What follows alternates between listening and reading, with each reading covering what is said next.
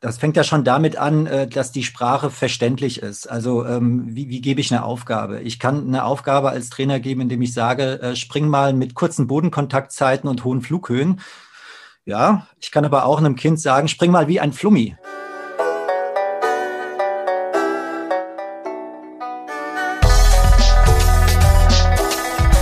Bahn frei. Komm, dampf nochmal. Der Erfolg hat viele Gesichter, der Misserfolg nur eins. Glaube ich auch das, wo der Trainerberuf momentan steht.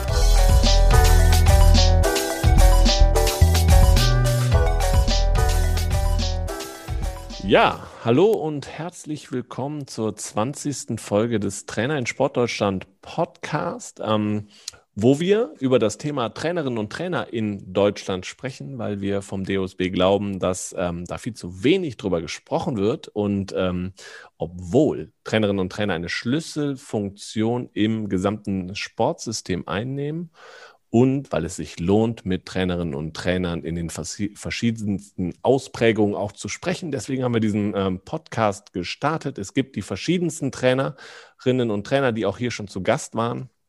Äh, Bundestrainer hatten wir, ähm, Landestrainerinnen und Trainer, ehrenamtliche Trainerinnen und Trainer, Trainerinnen, Ausbilder ähm, und in der letzten Folge auch ähm, Lehrer, eine Lehrertrainerin und da knüpfen wir direkt an, aber nicht nur in, äh, in Bezug auf Lehrer, Trainerinnen, sondern eben auch äh, einen weiteren Blick zu wagen, denn ich habe Dominik Ulrich zu Gast, der die verschiedensten Blickwinkel auf das Thema Trainerinnen und Trainer vereint.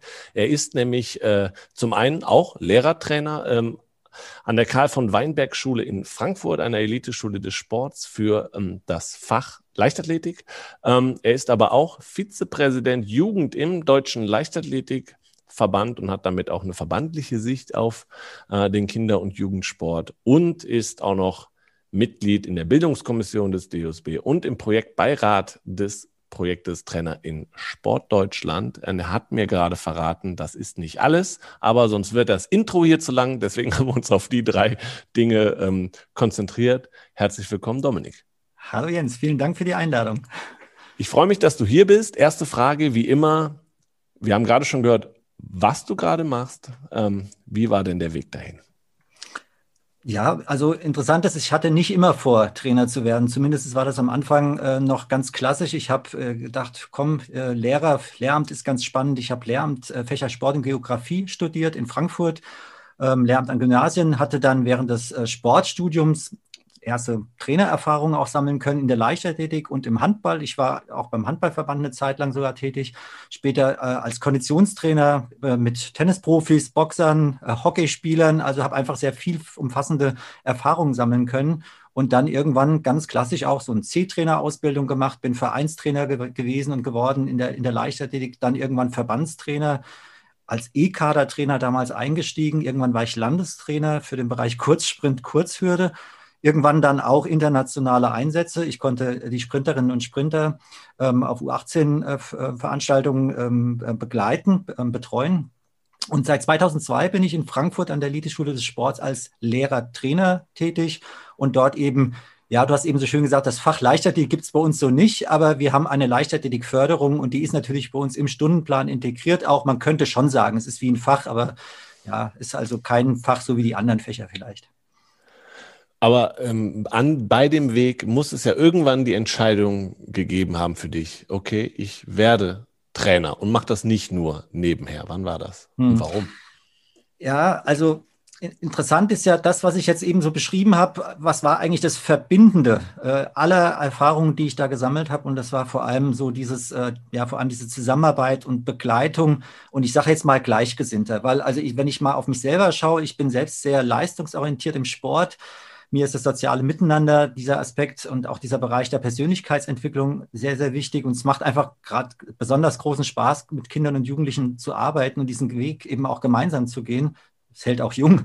Und äh, letztendlich bildet sich da auch genau das ab, was ja auch die Motivlage von Kindern und Jugendlichen ist. Und letztendlich wurde mir immer klarer, also wenn man in diesem Beruf ähm, tätig sein kann, die Möglichkeit hat und diese Chance, und die hat sich 2002 bei mir aufgetan, dann war das natürlich äh, in dem Moment wirklich der Jackpot. Ähm, ich hätte sonst ehrenamtlich oder eben als Honorartrainer auf Vereinsebene natürlich weitergemacht. Jetzt mache ich es hauptberuflich. Und du hast die Verbindung gerade, weil es sind ja die Verbindungen da zwischen dem Lehrerberuf und dem Trainerberuf. Jetzt bist mhm. du beides, also für dich die perfekte Symbiose eigentlich. Ja, kann man schon so sagen.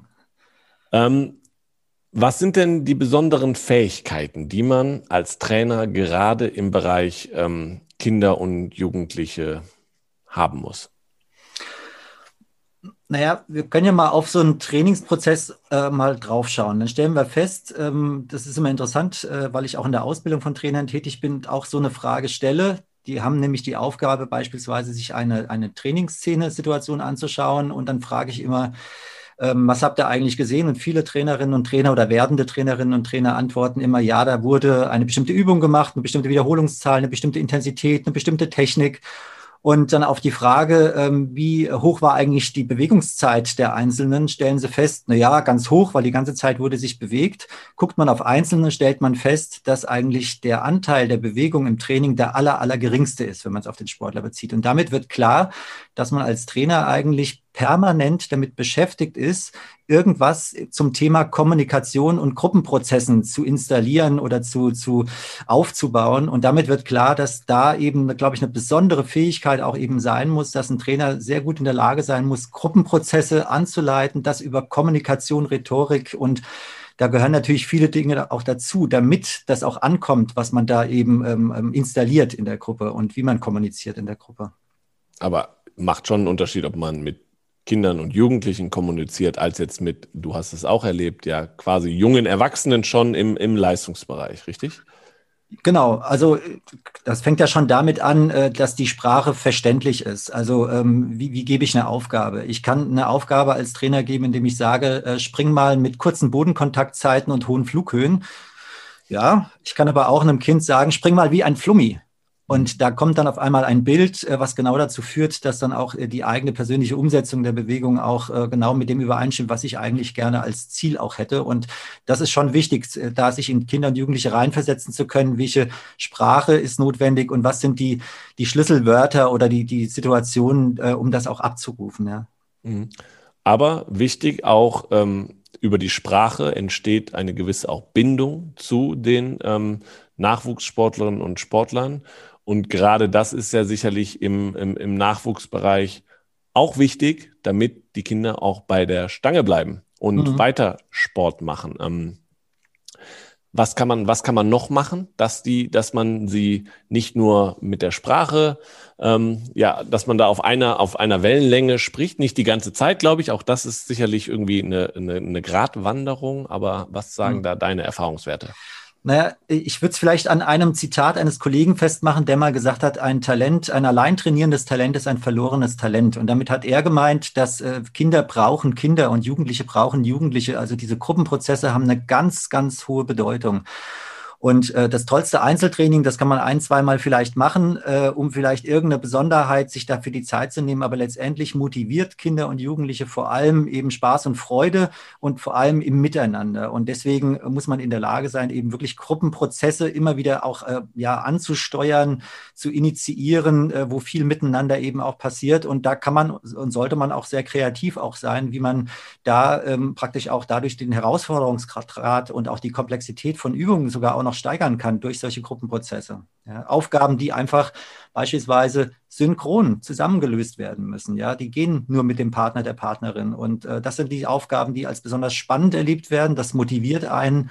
Und äh, wenn ich länger motiviert bin, dann bindet es natürlich auch. Ja.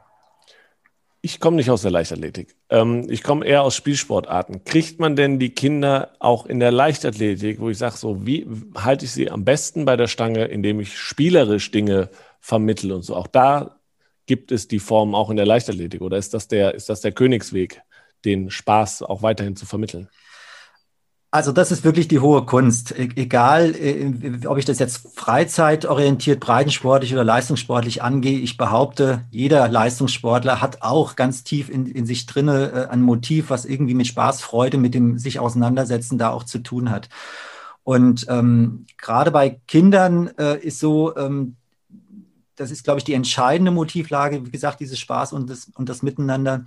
Und hier wird es eben ganz spannend, ähm, die vergleichen das, was sie da tun, möglicherweise mit dem Sport, den sie aus dem Fernsehen kennen oder auch aus dem Erwachsenenbereich. Und möglicherweise sind sogar auch Eltern, die da bestimmte ähm, ähm, ja, Erwartungen auch haben, wie die Sportart durchgeführt wird. Und da kommt natürlich dann auch eine besondere Verantwortung auch auf Verbände beispielsweise zu. Ähm, wie wird eigentlich die Sportart kindgemäß, alters- und entwicklungsgemäß angeboten und wie wird es über einen langfristigen Trainingsprozess eben auch angesteuert. Und das ist natürlich eine wichtige Aufgabe. Ich spreche da immer von Prozesskompetenz, die ein Trainer haben muss, dass er das im langfristigen Verlauf äh, abschätzen muss, äh, zu welchem Zeitpunkt muss ich äh, wie technikbezogen, wie sportartenbezogen, äh, wie ähm, ja, die, die, ja, diesen Weg auf, ähm, ja, einleiten. Ich darf nicht zu früh spezialisieren, ich muss aber frühzeitig genug spezialisieren, damit eben auch die Sportart entsprechend entwickelt wird.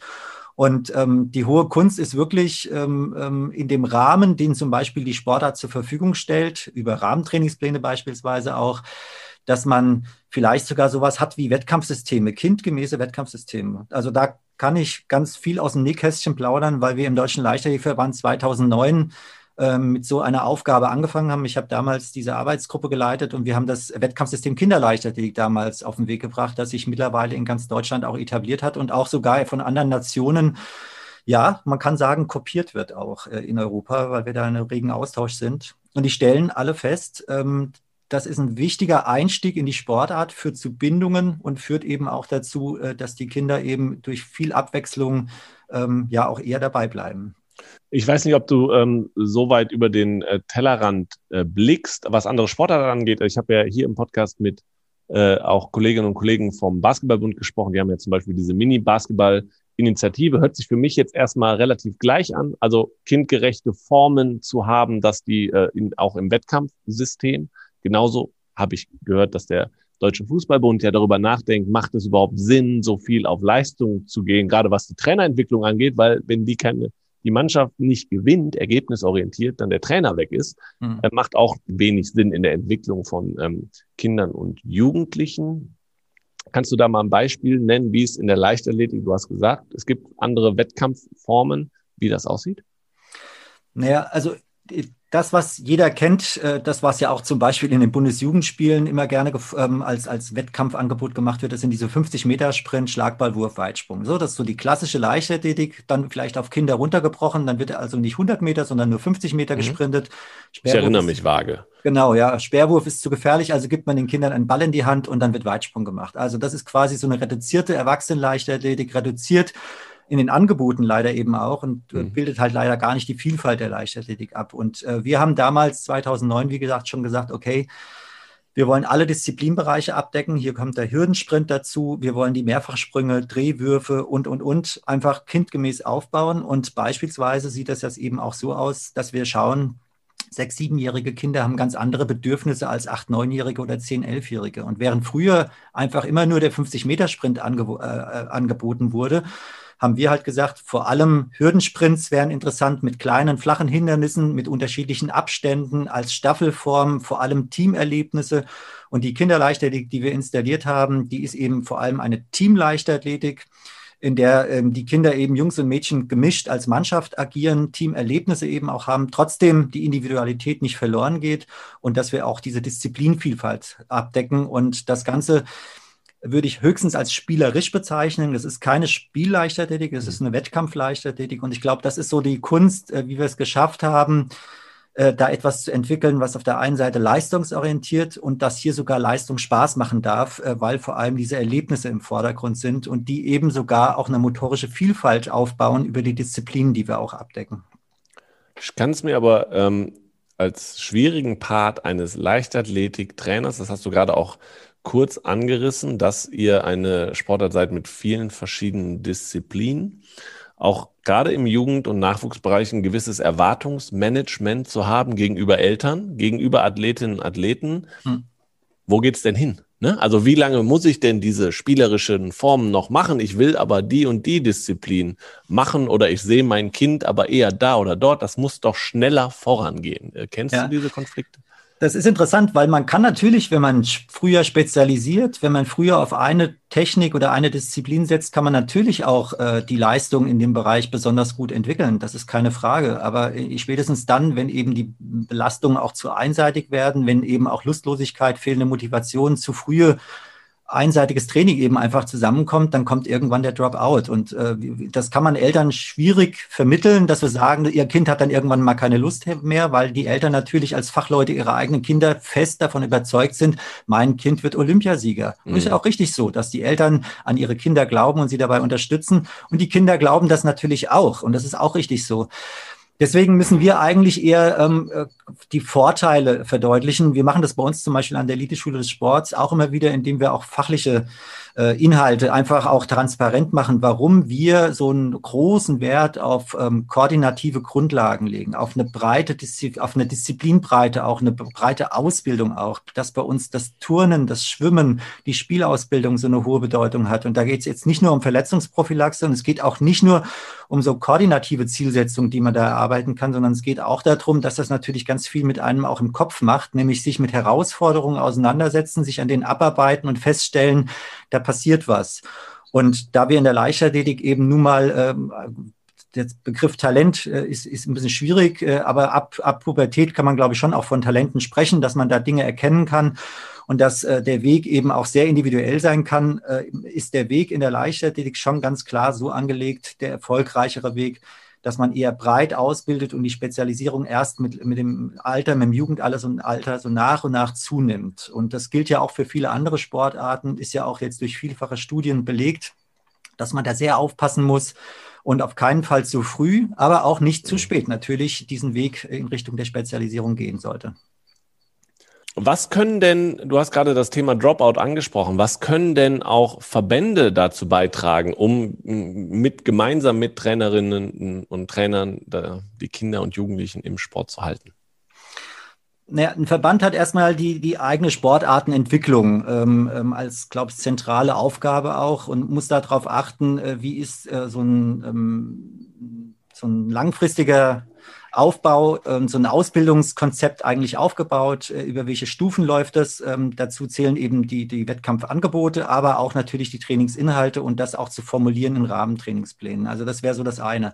Das Wissen muss irgendwie weitergegeben werden. Und das äh, hat dann was mit dem Thema Qualifizierung zu tun, dass ich natürlich im Bereich der Aus- und Fortbildung dann auch sehr aktiv sein kann, dass man die Trainer qualifiziert für die Aufgaben, die sie nun mal auch erwarten. Und ähm, wie gesagt, ich habe jetzt äh, eher diesen Blick in Richtung auch Ausbildungsetappen und eher auch motorische Aspekte gelegt. Aber natürlich ist klar, dass ich hier auch ähm, ja, altersspezifisches Wissen auch haben muss, dass es ganz klar einen Unterschied macht, ob ich mit Kindern und Jugendlichen arbeite und was brauche ich dort, um sie entsprechend auszubilden und das eben gesamtpersönlich auszubilden und nicht nur motorisch. Und äh, was ist im Spitzensport notwendig, wo es um ganz andere Dinge geht, wo auch im Bereich der Persönlichkeit äh, viele Dinge ja auch schon sich ganz anders ausgeprägt haben und wo dann auch ähm, ja wirklich mit, mit Hochleistungstrainingsmethoden ja auch ganz anders nochmal gearbeitet wird. Mhm. Gibt es denn da auch die Jugendorganisationen ähm, der Verbände, geben die da besonders einen Input in die Sache, die du gerade erzählt hast, jetzt abseits des Leistungssports, sondern gerade in die Anfänge? Ja, also die Jugendorganisation oder das, was wir zum Beispiel in der DLV-Jugend machen, äh, ist natürlich äh, rundherum um das Thema Persönlichkeitsentwicklung und aber auch ich, ich sage jetzt mal Stichwort Partizipation. Also wie, wie kriegt man das hin, dass man Kinder und Jugendliche beteiligen kann, dass die mitgestalten können, äh, auch in den Zielsetzungen, auch, äh, auch ja, ähm, wie, wie sich so eine Sportart auch entwickelt. Und äh, das ist ein Punkt, äh, wir versuchen beispielsweise äh, junge Engagierte immer mehr auch zu gewinnen und auch auszubilden oder zumindest Plattformen dafür zu schaffen. Ähm, es fängt damit an, dass wir vor Jahren mal eine sogenannte Jung Kampfrichterinitiative gestartet haben, um im mhm. Kampfrichterbereich äh, junge Engagierte äh, zu binden, zu gewinnen und zu binden. Es gibt äh, Ausbildungskonzeptionen, wo es darum geht, wie man auch Trainer ähm, über Schülermentorenausbildung oder auch Trainerassistentenausbildung nach und nach in diesen Trainerjob oder in, in dieses äh, Berufsfeld oder auch einfach Tätigkeitsfeld eben auch reinzubekommen. Und äh, wir haben auch den Bereich, wir haben sogenannte Jugendbotschafter bei uns im Deutschen Leichtathletikverband, einmal zum Thema Anti-Doping oder aber auch Sportpsychologie. Und äh, das heißt also, wir, wir sehen äh, die Leichtathletik und ich denke, da kann man den Sport insgesamt so sehen, das ist ein ganz großes Bildungsfeld, wo es eben nicht nur um die Sportart an sich geht, dass es darum geht, wer am weitesten springen kann, sondern dass wir das wirklich als ja, als, als großes Bildungsfeld sehen können, in der eben Kinder und Jugendliche sich gesamtpersönlich entwickeln können und damit eben auch Bindungskräfte an die Sportart möglich sind. Im Übrigen ist das ja sogar auch ein Aspekt, der auch sowas wie eine Zukunftssicherung unserer Sportart bedeutet, weil wir mhm. durch dieses Arbeiten mit Kindern und Jugendlichen natürlich auch einfach in die Zukunft auch investieren und uh, unsere Sportart damit auch absichern. Ja. Mhm. Jetzt hast du schon von diesem Bildungsauftrag gesprochen. Ähm, wie ist denn da die Verbindung zwischen Schule und Verband und Verein? Jetzt vielleicht an deinem, an deinem konkreten Beispiel. Ähm, Gibt es da ständige Absprachen? Gibt es da gemeinsame ähm, Leitfäden ähm, oder ja, größere, größere Rahmenleitlinien, äh, woran man sich orientiert? Ja, also wenn ich jetzt mal nur über die Tätigkeit als Lehrertrainer zum Beispiel berichten würde, ist es in der Tat so, dass wir, wir haben ja über 50 Leichtathleten bei uns, wir sind aber auch ein Team, ist also nicht so, dass ich die alleine betreuen mhm. müsste und äh, ich kann natürlich gar nicht alle Disziplingruppen äh, zum Beispiel durch ähm, spezifisches Training in den Disziplinbereichen abdecken. Das passiert an anderen Eliteschulen des Sports so, wo man möglicherweise auch sehr, sehr viel Personal in der Leichtathletik in den Disziplinbereichen hat. Wir haben bei uns ein anderes Konzept. Wir sagen bei uns immer, wir machen Kader- und vereinsergänzende Trainingsmaßnahmen und damit haben wir die Möglichkeit, dass wir natürlich auch höhere Anzahl von Sportlern oder Leichtathleten auch betreuen können. Und da machen wir dann auch die Vorgabe, dass wir sagen, bestimmte Inhalte sind im Jahresverlauf einfach gesetzt durch uns. Also hier sind koordinative oder allgemein technische Aspekte zu nennen, konditionelle Dinge. Ausbildungsinhalte wie äh, Turnen, Spielen, Schwimmen, was ich vorhin schon gesagt hatte. Und diese Inhalte stellen wir quasi als Lehrertrainer zur Verfügung, geben die allen Vereinstrainern, die können das in ihrer eigenen eigenen Trainingsplanung in die individuellen einbinden und mit unserem Verband, hier in dem Fall ist es jetzt der Hessische Leichtathletikverband als wichtiger Kooperationspartner. Dort sind wir mit den Landestrainern und wir sind ja auch Bundesstützpunkt, also auch sind wir mit den Bundestrainern in eigentlich einem permanenten Austausch und ähm, wir haben auch sogar bei den sogenannten High-Performern ein Athletenmonitoring. Das heißt, wir gucken dann, umso älter die werden und um, umso leistungsstärker die sind, umso mehr ist da auch wirklich die Abstimmung untereinander erforderlich. Und das machen wir beispielsweise über diesen Weg der Trainingspläne, die zugeschickt werden und diesen Bereich der Kommunikation. Ja, wollte gerade sagen, Stichwort Kommunikation. Ne? Also das ist ja, findet sich ja in allen Ebenen wieder, nicht nur zu äh, Kindern und Jugendlichen als, als Trainer, als Lehrer, sondern auch zu den ähm, Erwachsenen, zu den Eltern und eben im System. Ne? Also das, was du gerade beschrieben hast, zu Vereinen, zu Verbänden, hm. zu den, ähm, ja, das ist, ähm, ist also eine Kernkompetenz, die äh, ein Trainer, eine Trainerin auf jeden Fall mitbringen sollte. Ähm, wir hatten ähm, ja vor kurzem ähm, im Projekt Trainer in Sportdeutschland ähm, auch eine Podiumsdiskussion und da ist uns ähm, ein Zitat äh, von dir übermittelt worden. Ähm, und gerade mit dem Blick auf, ähm, auf die Corona-Zeit ähm, hast du gesagt, dass die Trainerinnen und Trainer systemrelevant sind in Deutschland. Was meinst du damit? Naja, also ich denke jetzt gerade durch Corona ist besonders deutlich geworden, viele Kinder und Jugendliche konnten eben überhaupt nicht mehr trainieren äh, oder eben nur noch alleine trainieren und äh, das jetzt über einen längeren Zeitraum auch. Äh, und dann stellt man fest, dass die Trainer, die mit ihrem Wirken, das, was in den Vereinen tagtäglich passiert, ähm, dass sie äh, als Bildungsakteur, als Beteiligter an dieser gesamtpersönlichen Bildung, wie ich es eben auch äh, schon beschrieben habe, dass dieser Faktor fehlt. Ja, und ähm, wenn dieser Faktor fehlt, äh, dann ähm, ist es auf, auf der einen Seite ein Problem aus Sicht der Jugendlichen. Äh, das hat was mit, mit Motivation zu tun. Wie lange können die das eben auch durchhalten? Mhm. Und letztendlich wird klar, wenn man jetzt über so einen längeren Zeitraum so agiert, dass dann auch sogar das Abspringen der, vom Sport insgesamt sogar auch eben denkbar ist und möglich ist. Und das ist ja leider auch zu beobachten, dass Austritte aus Vereinen eben zu beobachten sind. Gleichzeitig die Zugänge zu den Vereinen äh, sind in vielen Bereichen gar nicht gegeben. Beispielsweise in der Kinderleichtathletik. In diesem Jahr haben wir praktisch fast keine Zugänge, weil einfach auch keine Vereinsaktivitäten da sind. Und das heißt, ich denke, das werden wir wieder aufholen können, die werden wieder reinkommen können. Das ist die Hoffnung. Nicht, ja. Ja, ja, aber wenn wir da nicht ähm, ähm, sehr aufmerksam sind, ähm, dann, dann ist da ein großes Risiko, dass wir wirklich sowas wie eine, ja, eine verlorene Generation sogar auch entwickeln. Und damit wird klar, wir können eigentlich uns es gar nicht erlauben zu glauben, dass Bildung nur in der Schule passiert oder möglicherweise nur äh, Erziehung äh, im Elternhaus, sondern letztendlich äh, die, die kindliche Bewegungs- äh, oder überhaupt Umwelt und die von Jugendlichen, da ist der Bereich des, des, des Trainers, der Trainerin fest mit einzubeziehen, dieser Bildungsakteur. Und ähm, deswegen behaupte ich oder bin da auch fest überzeugt, dass die Trainerinnen eben systemrelevant sind. Sie sind ein wichtiger Bildungsfaktor in diesem System. Ja. Diese gesellschaftliche Verantwortung, ähm, die Trainerinnen und Trainer damit ähm, ja innehaben, äh, wie du das gerade beschreibst, siehst du das bei den Trainerinnen und Trainern in Deutschland? Sehen die sich alle so? glaube, in erster Linie denkt man da sofort erstmal nicht so dran. Als Trainer hat man die, die eigene Trainingsgruppe äh, besonders im Kopf äh, und denkt, ach Mensch, äh, jetzt habe ich die schon drei Wochen nicht gesehen oder drei Monate nicht gesehen und wie geht's denen eigentlich? Und wenn sie dann im Training sind, ähm, Mensch, jetzt hat die da äh, wieder die Übung nicht geschafft. Also ich glaube, man fängt erstmal natürlicherweise an, das ganz klar auf die Gruppe und auf die Personen zu beziehen und will da gute Arbeit machen. Mhm. Und erst wenn man mal so einen Schritt zurückgeht, und äh, auch wenn es vielleicht einem fehlt, weil man es nicht mehr machen kann, stellt man fest, welche Bedeutung das eigentlich auch hat innerhalb des Vereins, innerhalb des Ortes.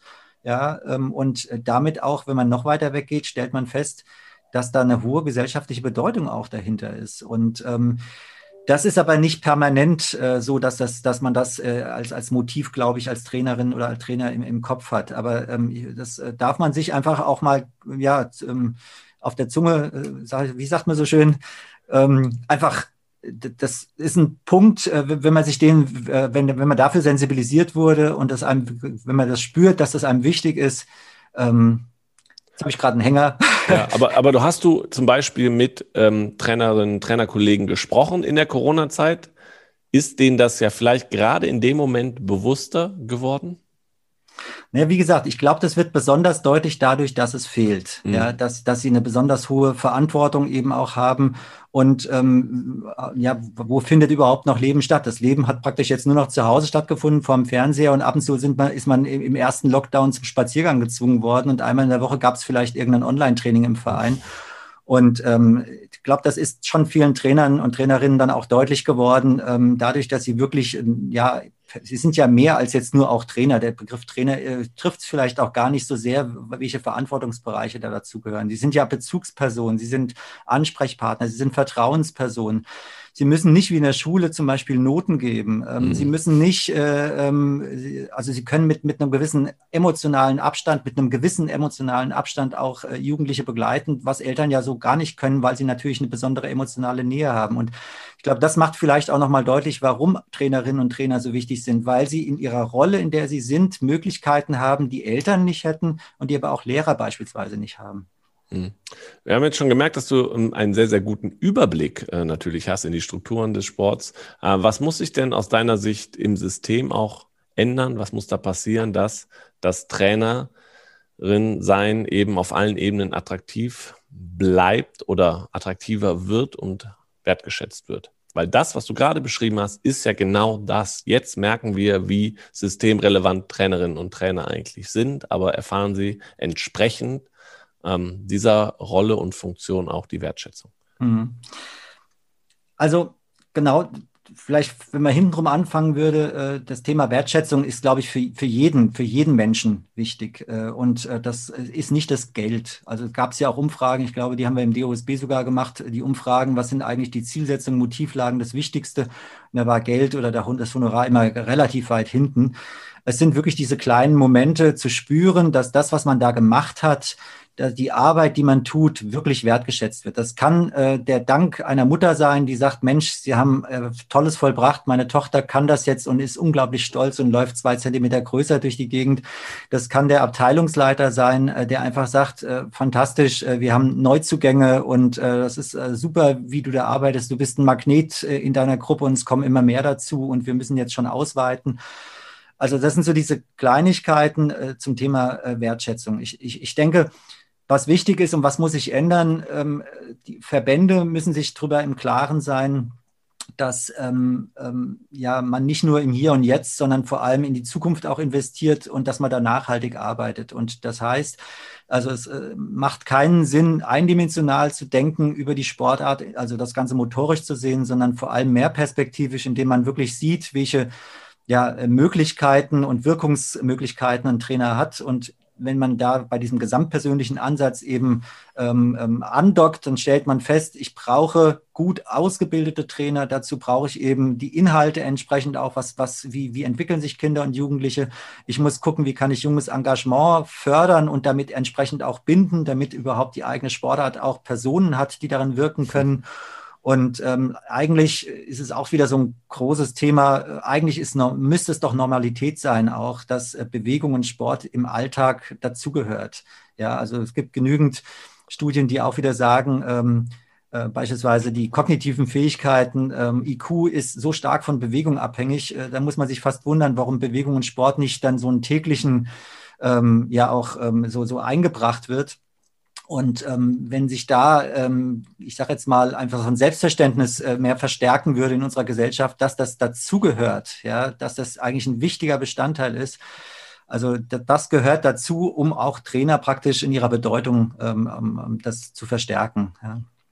Also eigentlich erster Schritt, den Sport in seiner Gesamtheit und das, wofür er steht und ähm, was er Gutes tut, irgendwie mehr Lobby zu geben. Sieht man ja auch aktuell in, äh, in den ganzen Corona-Maßnahmen, dass da der Sport nicht immer direkt mitgedacht wird mit seinen, ähm, mit seinen wichtigen Funktionen. Ähm, ja, Dominik, du hast sehr, sehr viel schon ähm, über das Thema äh, gesprochen. Hast du denn noch einen besonderen Tipp oder einen besonderen Hinweis für Nachwuchstrainerinnen und Trainer, dass sie bei der Stange bleiben? Was macht den Job besonders attraktiv?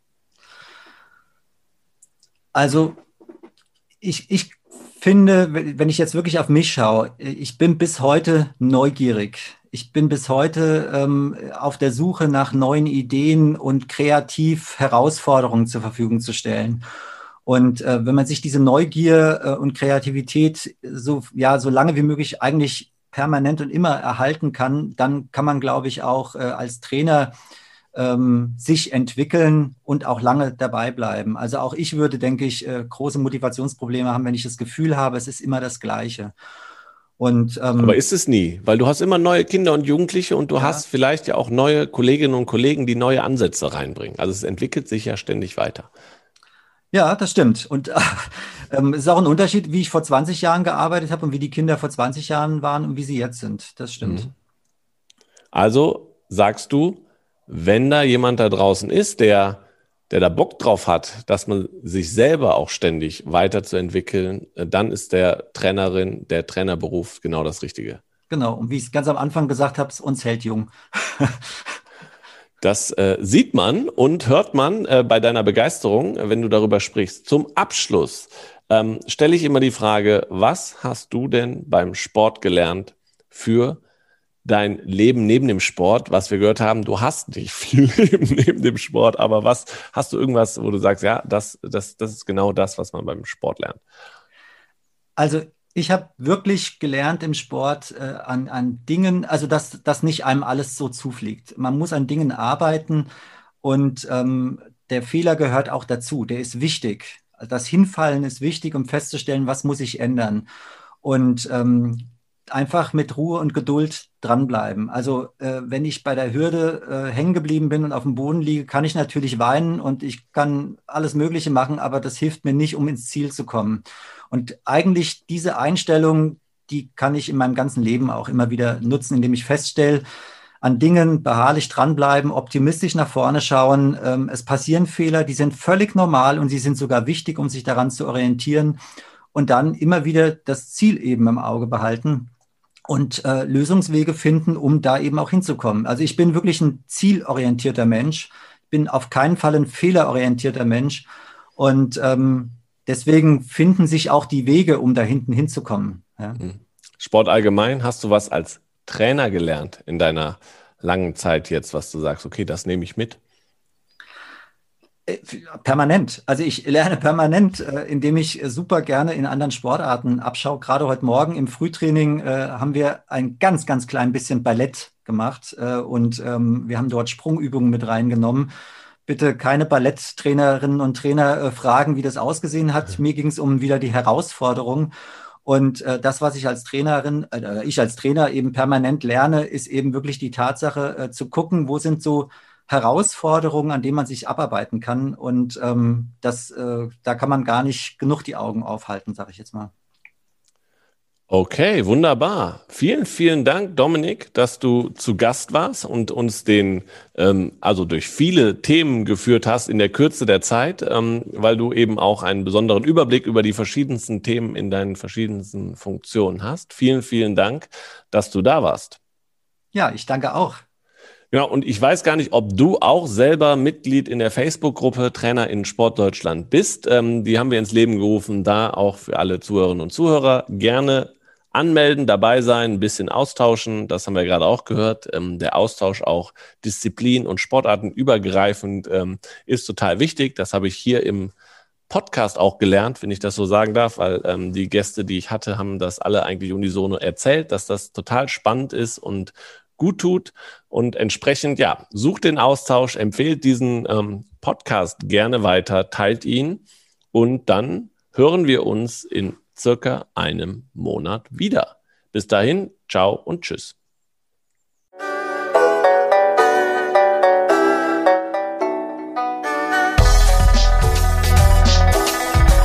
Warnstreik. Verdammt nochmal! Der Erfolg hat viele Gesichter, der Misserfolg nur eins, glaube ich, auch das, wo der Trainerberuf momentan steht.